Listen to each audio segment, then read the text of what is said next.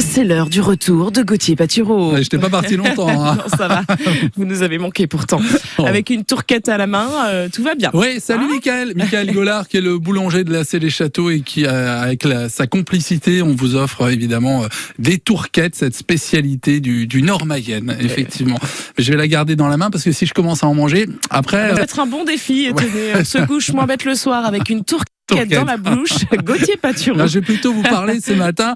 On parle upcycling, s'il vous plaît. Qu'est-ce que c'est? C'est une pratique émergente qui consiste à valoriser les objets ou les produits un peu usagés en leur donnant une nouvelle vie. Et c'est vrai que c'est une des fortes tendances de ce qu'on appelle l'économie circulaire.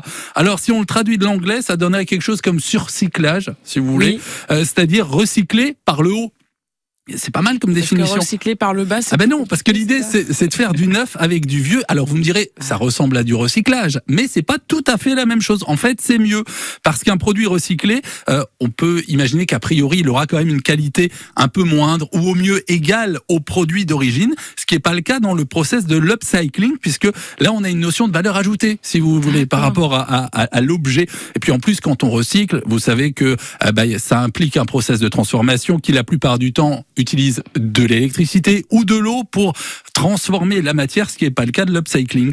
Euh, l'upcycling, ça apparaît pour la première fois dans les années 90 et c'est un ex-ingénieur euh, qui euh, opposait le recyclage traditionnel qui détruit tout, comme il disait, à euh, l'upcycling, donc valoriser les produits. Alors pourquoi je vous parle d'upcycling? Mais pourquoi vous nous parlez d'upcycling? Ah ben, je vais vous le dire parce que on va pouvoir découvrir ce week-end les créations d'un Mayennais qui travaille dans son jardin à l'occasion de l'événement Rendez-vous dans mon jardin au naturel. Il ouvre son jardin au public. Alors il n'a pas tant la main verte, Daniel, mais dans son jardin, eh bien il réalise des euh, créations en upcycling justement avec euh, des sculptures qu'on pourra découvrir. C'est à Villepaille dans le nord-est euh, du département et il propose donc des structures artistiques atypiques à partir de matériaux recyclés et c'est dans le cadre de cet événement. Et il y a dix jardins hein, partout dans le département, à, à Ballot, à Changé, à Vilaine-la-Juelle, à Mayenne, qui s'ouvrent au public pour apprendre à jardiner au naturel, c'est-à-dire sans pesticides, sans euh, produits de synthèse.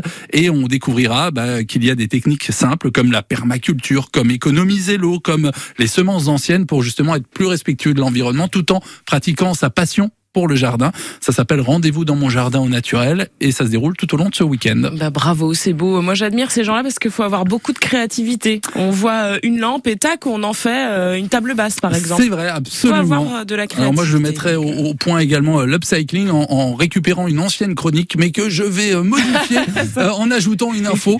Ça risque de se voir là. Ah, et s'entendre. Bon. C'est triché ça. Merci, bon week-end à vous. Bon week-end. C'est bon, vous pouvez manger votre tourquette. Ah.